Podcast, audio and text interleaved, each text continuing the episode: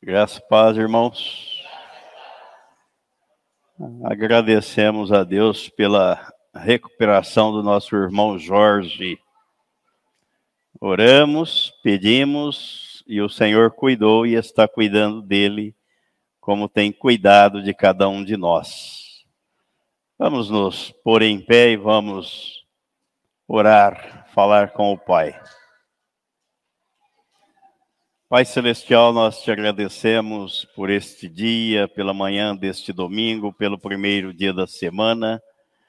Te agradecemos porque o Senhor realizou uma obra através do Senhor Jesus na cruz do Calvário, quando ele atraiu a si a raça humana pecadora, para trocar a nossa natureza, o nosso coração velho, a natureza adâmica, e nos dar um novo coração implantar em nós a tua natureza na ressurreição juntamente com ele. Muito obrigado pela nova vida em Cristo Jesus, pela tua igreja na face da terra como corpo vivo do Senhor Jesus Cristo, a expressão do teu amor, da qual o Senhor Jesus é a cabeça. Muito obrigado, ó Pai. E pedimos que o teu Espírito, ele mesmo, continue a conduzir todas as coisas aqui, neste lugar, nas nossas vidas e na vida do teu povo para a glória do teu nome, em nome de Jesus. Amém.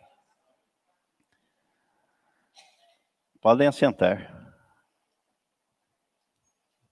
O mensageiro é o garçom que serve o prato quente que Deus preparou. Estava vendo aqui, não é o texto da nossa reflexão, só uma. O couvert, já que o garçom serve o prato, em alguns restaurantes tem o couvert, trazem aquele pãozinho, o azeite, né, antes da, do prato principal, antes da refeição. Aí eu estava vendo aqui um comentário, uma nota de rodapé dessa Bíblia, King James, sobre Romanos capítulo 6. Aí no finalzinho aqui, não vou ler o texto bíblico, só vou ler o comentário. E gostaria que cada um respondesse, refletisse e pensasse. Ele diz assim: os principais indícios,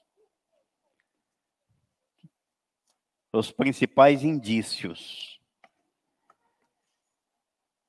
do novo nascimento, os principais indícios do novo nascimento. Estou lendo comentário, não estou lendo texto bíblico. São justamente a vontade imensa de adorar a Deus. Você tem, sente necessidade vontade intensa de adorar a Deus. É um indício, ou um dos indícios do novo nascimento. O desejo da comunhão com os irmãos. Você tem desejo, sente necessidade de estar em comunhão com os irmãos. É um dos indícios do novo nascimento fome pela palavra. Jesus disse que não podemos viver só do pão material, mas precisamos nos alimentar da palavra que vem da boca de Deus. Você tem, sente necessidade disso? Se você, enquanto você não lê, não medita, Sente que está faltando alguma coisa? Sente, percebe isso? Poxa, não, ainda não deu tempo. Na verdade, não é que não deu tempo, na verdade, deveria ser a primeira coisa. A primeira coisa, é o inverso. Porque se esperar sobrar tempo para ler, para meditar, não vai sobrar. Porque tem um inimigo que não quer que isso aconteça na sua vida. Não, você tem que levantar cedo, você tem que trabalhar o dia inteiro, tem que correr bastante. E no final do dia você vai estar exausto, cansado. Então a primeira coisa, quero que você levanta para trabalhar. Ah, levanta às seis. Então levante às cinco. Oh, mais uma hora. Mas isso vai te trazer um vigor que você não tem noção. Um vigor, uma disposição. Levante uma hora antes, meia hora antes. Medite na palavra. Tenha sede, fome, desejo pela palavra. É um dos indícios da nova criatura. Eu sou uma nova criatura. Não sinto necessidade de adorar a Deus. Não tenho essa sede, esse desejo. Isso não me faz falta. Acompanho as mensagens, vejo as pregações pelo YouTube, pelos sites da vida que estão aí. Não sinto assim essa necessidade de estar em comunhão com os irmãos. Ah, eu leio a Bíblia, eu escuto de vez em quando, não é? Isso aí não me faz falta, não. Eu já conheço, já sei, já ouvi. É um mau presságio. Sabe o que é presságio? Anúncio um aviso. É um mau presságio. Mais um dos indícios do novo nascimento. Disposição. Disposição para falar do Evangelho. Você tem isso? Tem tido isso? Disposição. Mas uma coisa leva a outra. Aqui não aqui é um, há um conjunto, conjunto, há uma interação, uma integração. Não dá para isolar. Não, eu, eu tenho desejo, eu sinto desejo da adoração. Mas de estar em comunhão, não. Fome pela palavra, não. É, disposição para falar do evangelho, também não. Mal presságio. Mal. Mal sinal.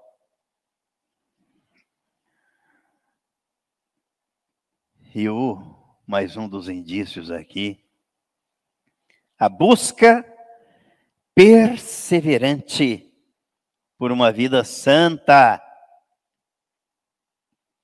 Uma coisa leva a outra. Se eu não busco na palavra, se eu não medito na palavra, não terei vida santa, porque é a palavra que santifica. É a palavra que santifica, não é ficar enclausurado numa redoma de vidro isolado do mundo das pessoas, que significa santificação. Jesus disse que a santificação é pela palavra, João 17, 17. Santifica-os na verdade, a tua palavra é a verdade. Indícios, olha, sinal, marca, aquilo que indica a existência de algo. Quais são os sinais que nós expressamos ou que a nova criatura deve expressar? Vou recapitular. Vai ficar gravado aí. Vou recapitular. Vontade intensa de adorar a Deus. Onde? Na comunhão com os irmãos.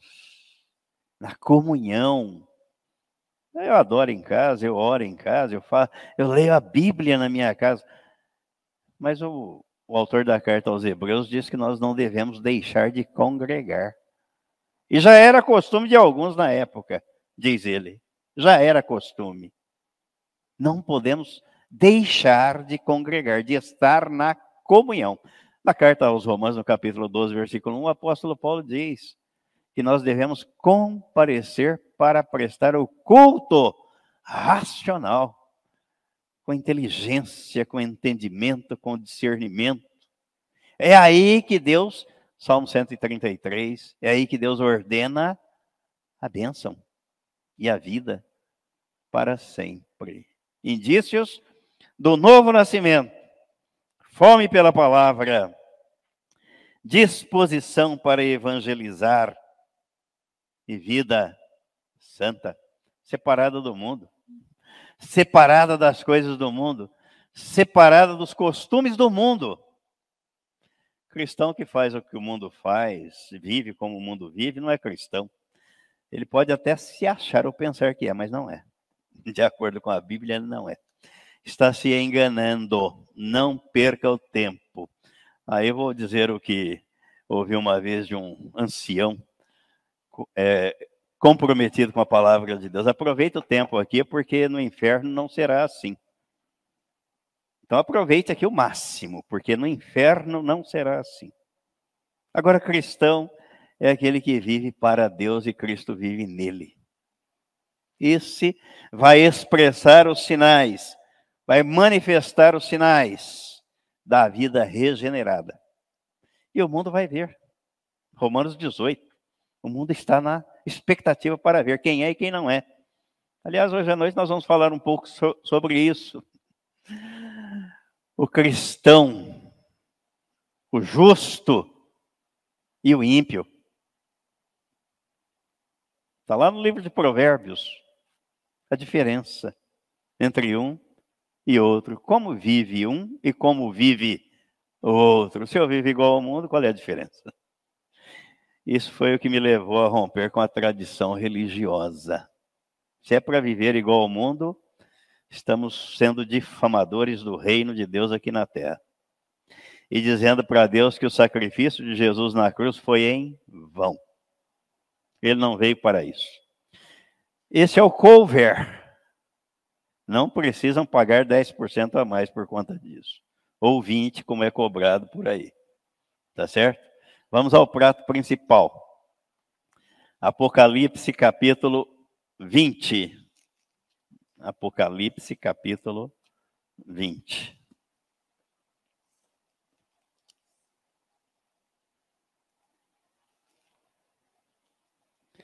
É bom de vez em quando fazer uma reflexão acerca daquilo que confessamos, dizemos que somos para ver se de fato somos, se estamos correspondendo àquilo que está escrito na palavra. Senão a coisa vai caindo no esquecimento, entra na vala comum no dia a dia e ninguém se dá conta. Espera aí. Apocalipse capítulo 20, versículo 11 ao 15. Em seguida observei um grande trono branco e o que estava assentado sobre ele. A terra e o céu fugiram da sua presença e não foi achado lugar para eles. Vi também os mortos, grandes e pequenos, em pé diante do trono, e alguns livros foram abertos. Então abriu-se um outro livro, o livro da vida.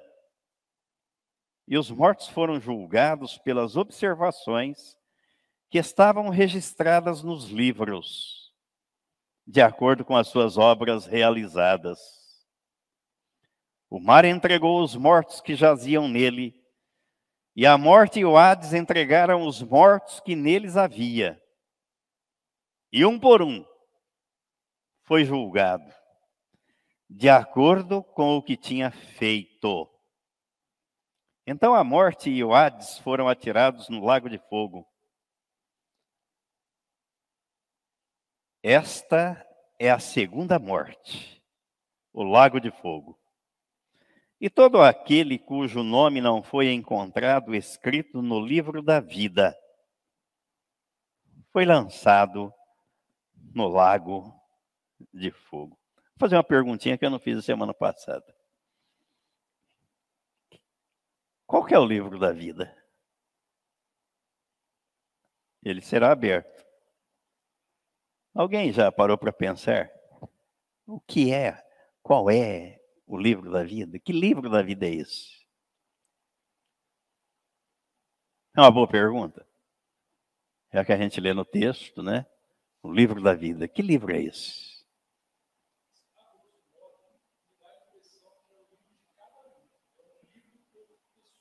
Então, mas aqui ele fala, ele fala das duas coisas.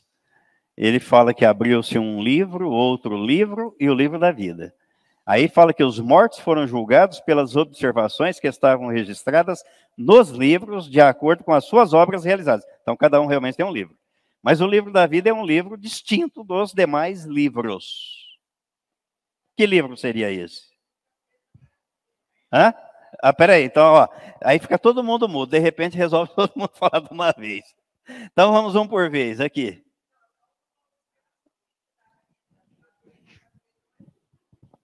É, tá com letra maiúscula, uma observação, livro da vida, distinto dos demais livros, com letra maiúscula.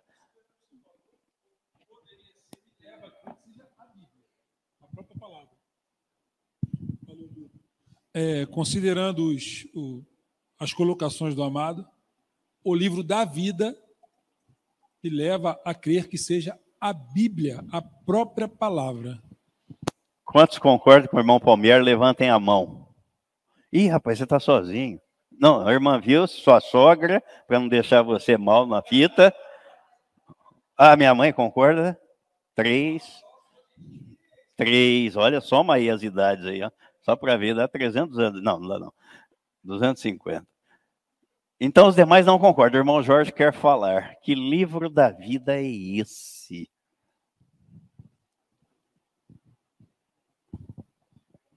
Eu acredito que o livro da vida é aquele livro né, no qual eu fui inscrito quando me entreguei na obra da salvação, na crucificação, morte, ressurreição, junto com Jesus Cristo. A partir desse momento, o Senhor me inscreveu no livro da vida.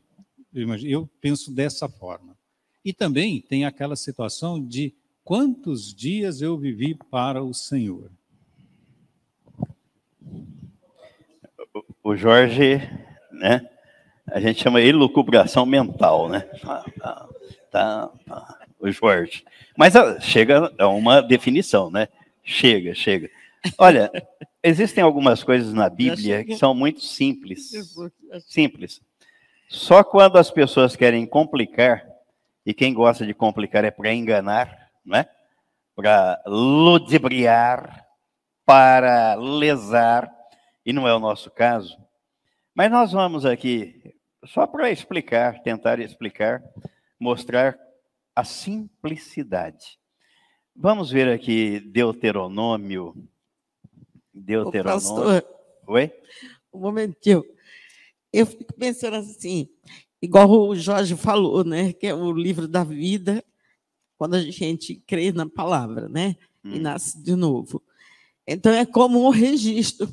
Quando a gente nasce do papai e da mamãe, a gente precisa ter o registro para constar que a gente existe. Hum. Então o livro da vida é o que o Jorge falou. Né? A palavra de Deus que Deus escreve quando a gente nasceu de novo em Cristo Jesus, precisa estar registrado. Uhum. É uma certidão de nascimento. Nossa, agora me deu um branco. É, a morte e a vida estão no poder da língua. Não, não é esse. Os céus e a terra. 30. 30, é, eu falei 20, 30, 30. Deuteronômio capítulo 30. Versículo 19. 19. Os céus e a terra tomo hoje por testemunhas contra ti, que te propôs a vida e a morte, a bênção e a maldição. Escolhe, pois, a vida para que vivas tu e a tua descendência. A simplicidade da Bíblia está aqui. O próprio Deus está fazendo a proposta e apresentando a sugestão pela melhor escolha. Escolha a vida. Mas que é a vida? João capítulo 14. João capítulo 14. O que é que Deus está mandando escolher? João capítulo 14, versículo 6. 6. Respondeu-lhe Jesus: Eu sou o caminho e a verdade e a vida. Então Deus está mandando a pessoa escolher Cristo. Faça a opção, faça a escolha por Cristo, pela pessoa de Cristo, pela obra de Cristo, para que vivas tu e a tua descendência. Aí tem um texto aqui na carta aos Filipenses. Deixa eu encontrar primeiro, depois eu falo, para a gente não ficar divagando, né? Filipenses, capítulo.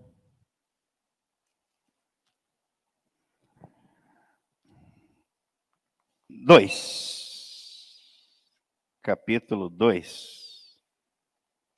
É, capítulo dois. Filipenses, capítulo dois. Eu vou ler aqui a partir do versículo 12. 12.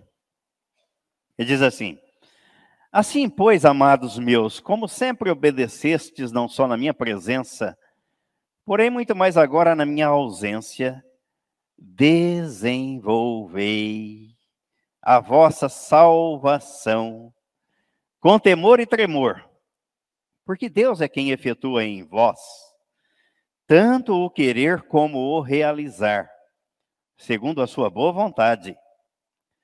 Fazei tudo sem murmurações, nem contendas, para que vos torneis irrepreensíveis e sinceros, filhos de Deus inculpáveis no meio de uma geração pervertida e corrupta, na qual resplandeceis como luzeiros no mundo preservando a palavra da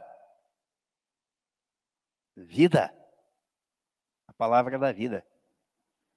Para que no dia de Cristo eu me glorie de que não corri em vão, nem me esforcei inutilmente. A versão King James é, é bem diferente. É. Hã? Não é tão diferente, não. Então, não vou ler na outra versão. Mas vamos lá. Simplicidade. Onde é que está a simplicidade?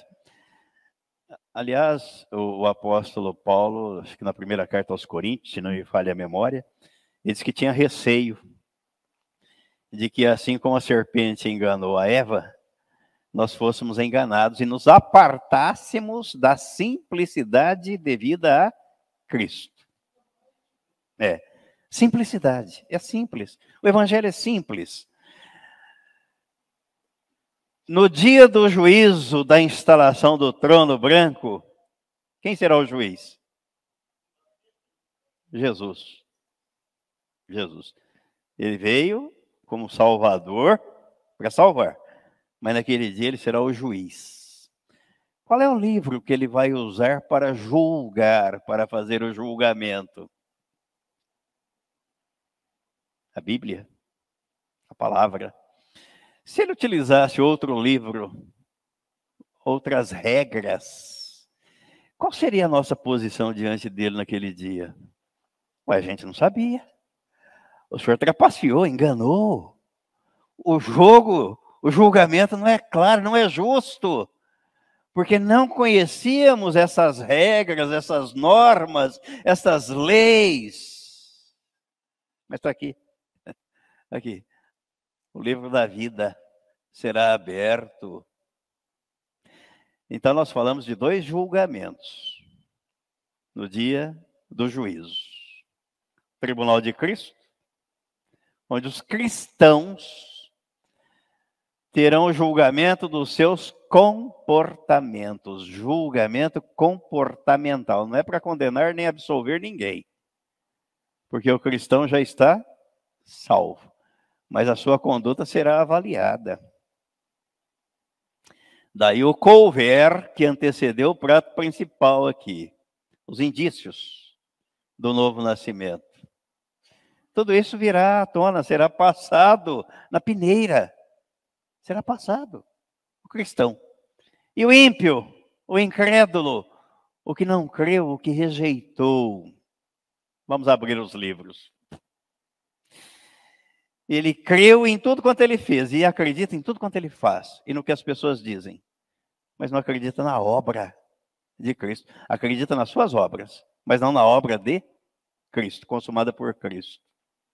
Aí sim será o julgamento esquerda, o julgamento comportamental da direita. Nós vamos examinar isso aqui minuciosamente. Mas o livro da vida é a Bíblia é a palavra de Deus, porque Deus é justo. Ele começou a pregar o evangelho, a primeira pregação do evangelho, no jardim do Éden. Deus pregou para o casal no jardim do Éden.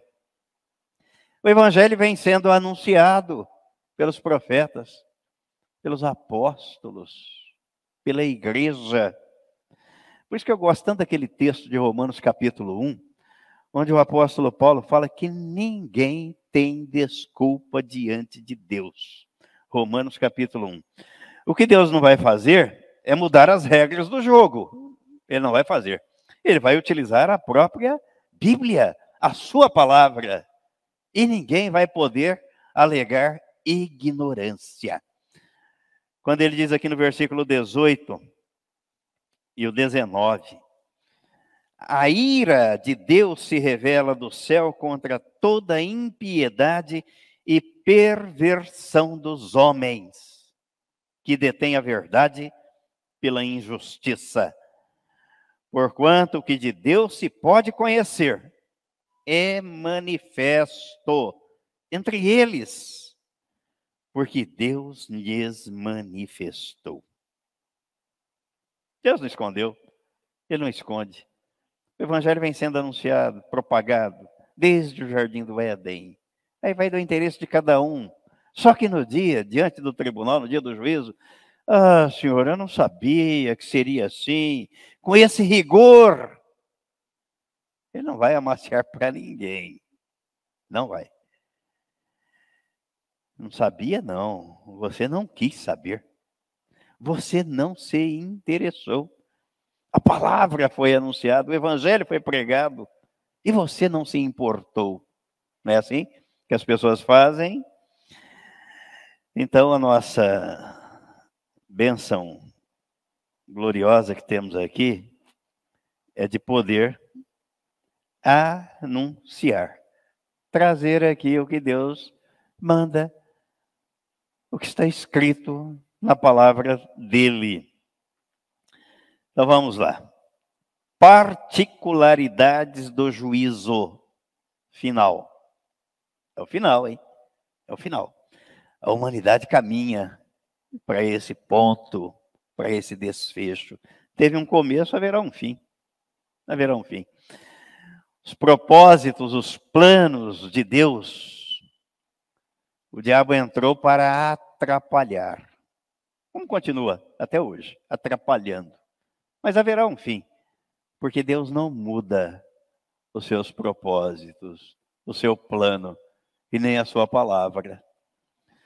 Olha, a Bíblia fala deste terrível dia, o dia do juízo final, ou o dia da instalação do trono branco, já que aqui no texto de Apocalipse, ele, capítulo 20, né, o versículo 11, ele fala que viu, João viu, teve a visão de um grande trono branco e aquele que nele se assenta.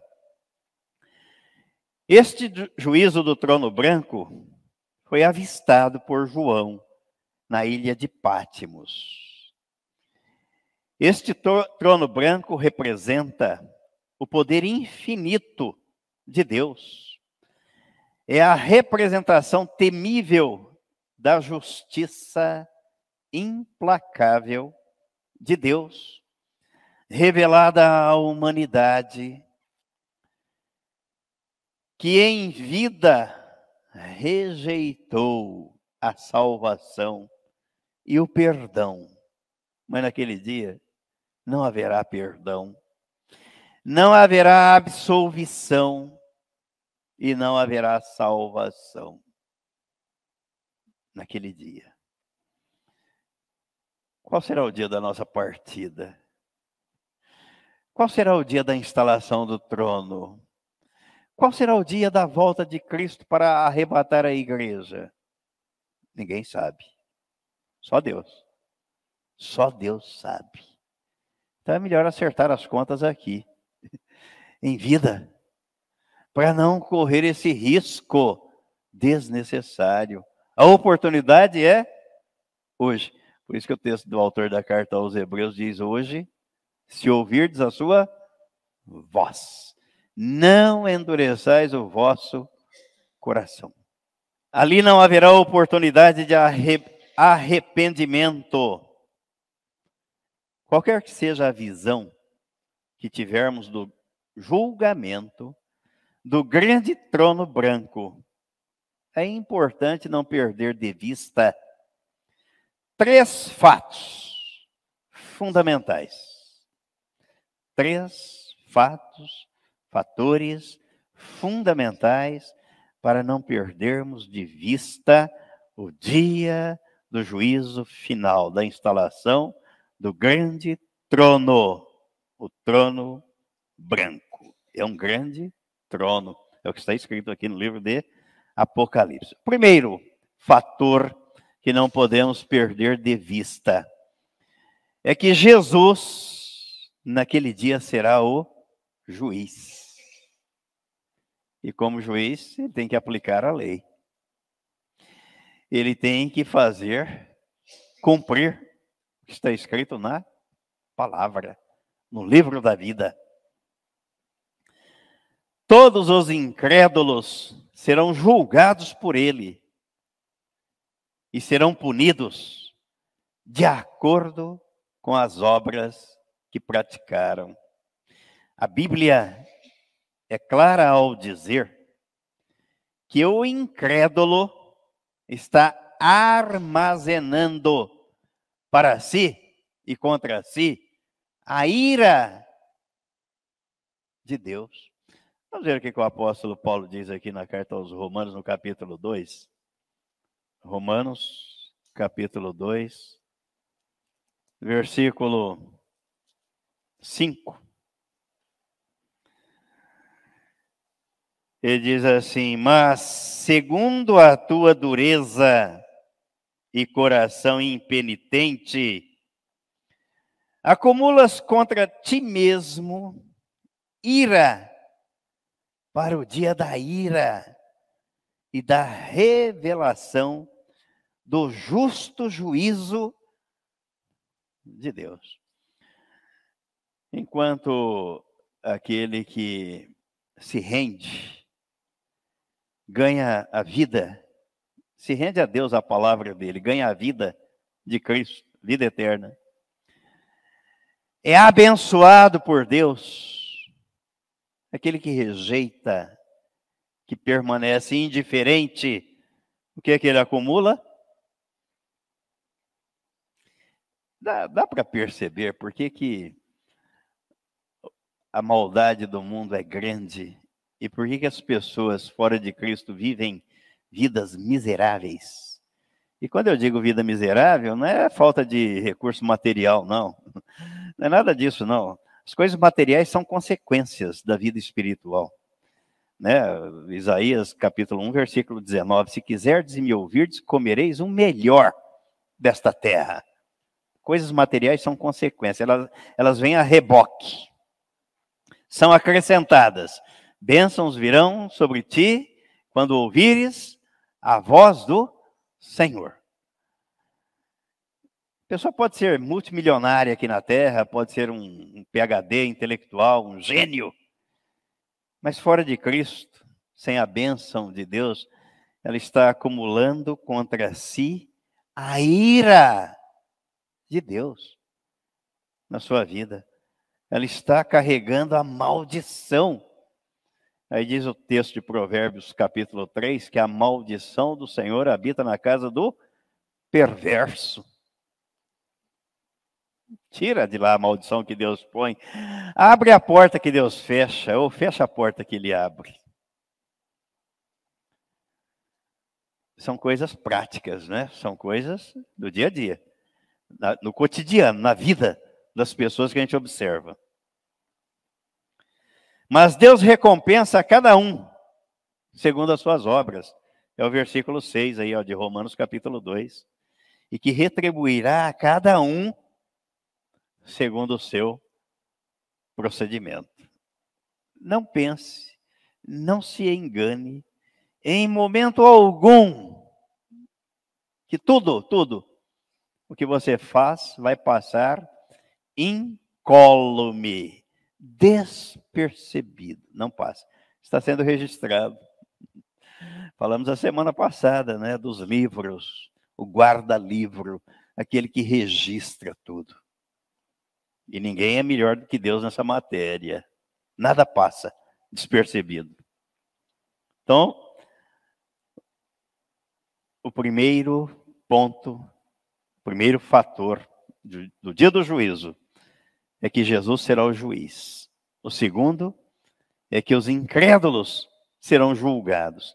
E o terceiro é que os cristãos também serão julgados, mas com um julgamento diferente dos ímpios. Uma vez que a justiça de Cristo a eles foi imputada, foi creditada, e os seus nomes estão escritos no livro da vida. O julgamento aqui para o cristão não é de condenação. Romanos 8:1, nenhuma condenação há para os que estão em Cristo Jesus. O julgamento aqui é de comportamento, comportamental. Eles serão galardoados de acordo com as obras que fizeram. Vamos ver aí Romanos capítulo 14, versículo 10 ao 12. Tu, porém, por que julgas teu irmão? E tu, por que desprezas o teu? Pois todos compareceremos perante o tribunal de Deus. Como está escrito: Por minha vida, diz o Senhor, diante de mim se dobrará todo joelho e toda língua dará louvores a Deus. Assim, pois, cada um de nós dará contas de si mesmo a Deus. Estamos lembrando aqui, será que Jesus não tinha o que fazer não tinha coisa mais importante a tratar do que quando ele contou aquelas parábolas do administrador infiel, a parábola dos trabalhadores na vinha, a parábola daqueles homens que o seu servo, o seu senhor chamou, distribuiu tarefas, se ausentou, e depois de um certo tempo ele voltou e pediu contas. A parábola dos talentos. Será que ele contou aquilo à toa? Mas Jesus estava lá descansando, desocupado, né? Tranquilo, chamou o pessoal, vem cá, vou contar uma historinha para vocês. Ou será que ele contou para mostrar exatamente isso aqui? Olha, haverá um dia da prestação de contas. Cada um vai fazer a sua prestação de contas. Eu já estou em Cristo, sou uma nova criatura, Cristo vive em mim, mas Ele me deu talentos, Ele me deu dons, eu, não são meus. Se Ele me deu, não são meus. Eu sou um mordomo aqui na terra, a serviço do Senhor. Eu vou ter que prestar contas. A gente vive sem prestar contas? Quem trabalha não tem que acertar as suas contas? Por que, que no reino de Deus as coisas seriam diferentes?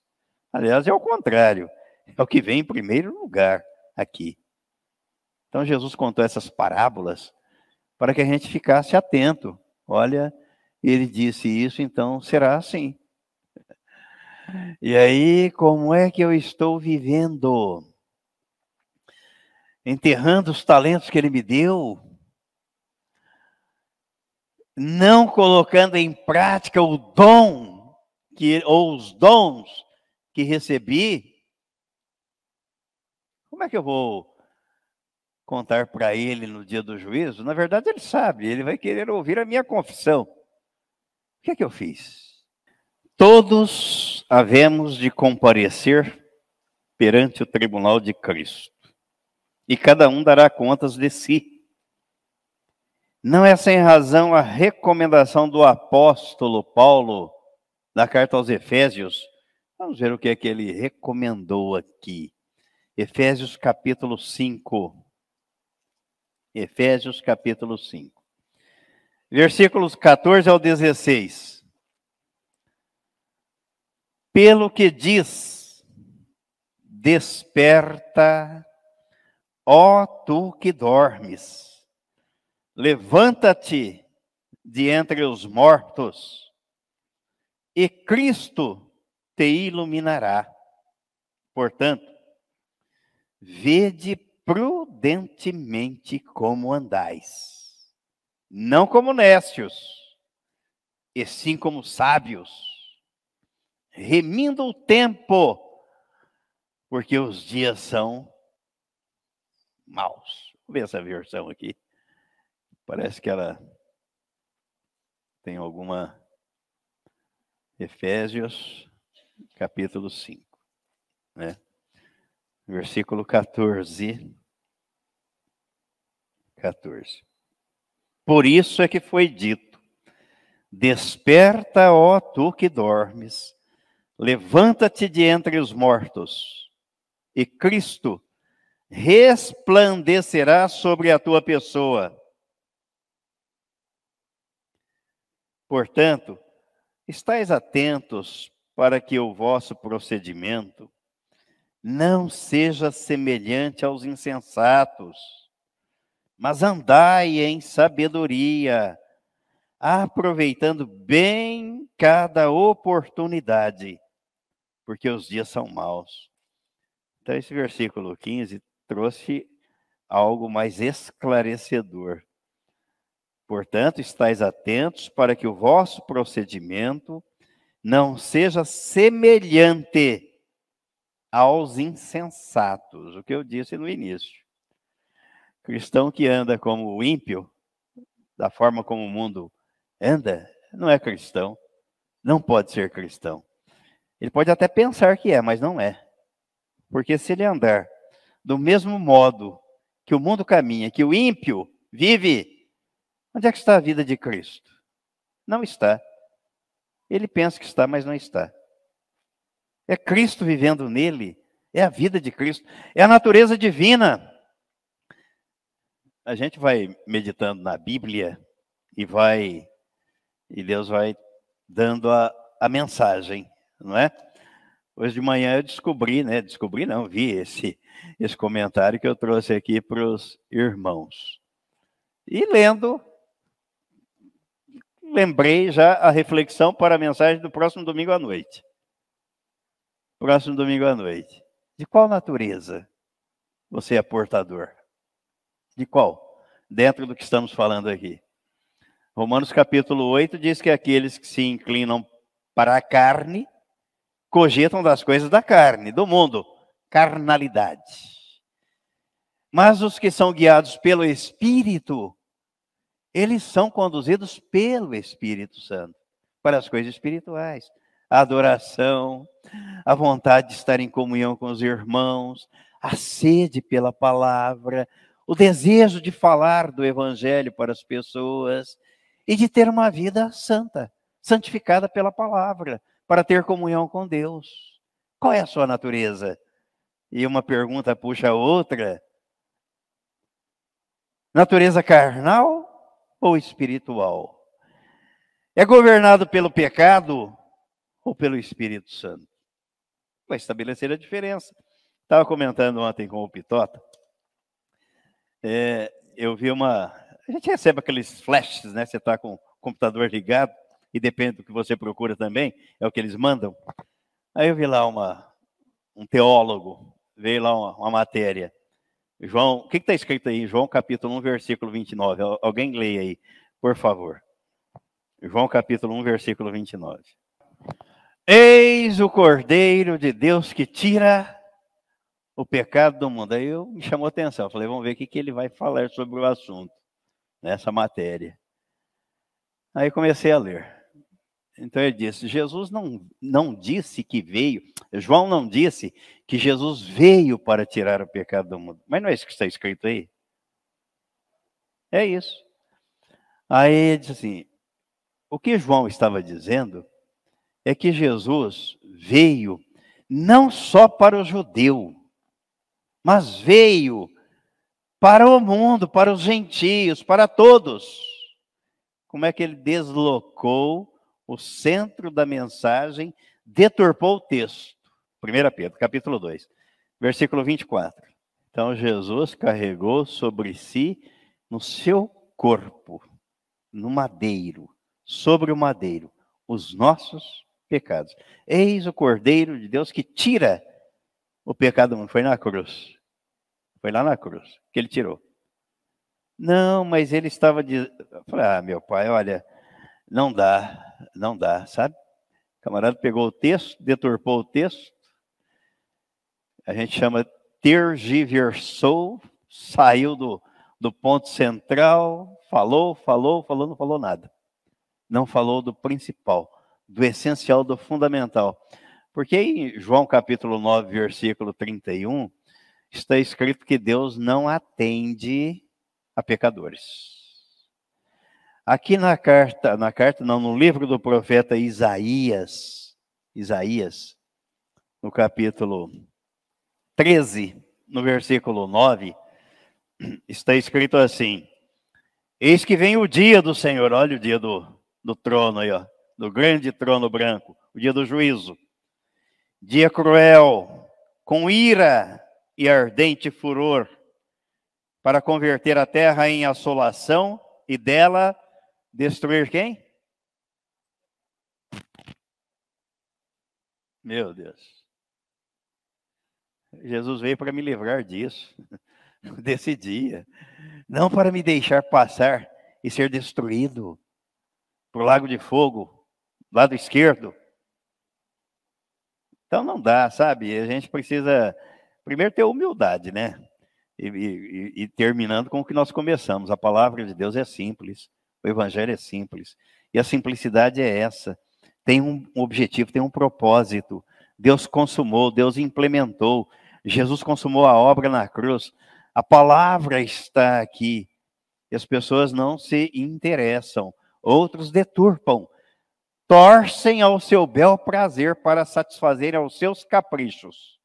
Deus está dando a oportunidade. Voltar ao que eu iniciei aqui. A gente clama a Deus por misericórdia. Deus está dizendo: Eu estou tendo misericórdia. Estou apresentando para vocês alguém que é do bem. E vocês estão escolhendo o que é do mal. E depois vocês vão clamar a mim. E ele vai responder o que ele respondeu lá para Samuel, quando o povo, você escolhe o rei mas eles vão lamentar pelo rei, vão clamar e eu não vou ouvir. Então, aqueles que estão acompanhando, nós desejamos que pensem bastante naquilo que falamos aqui para o seu próprio bem e para o bem do reino de Deus, em nome de Jesus. Amém.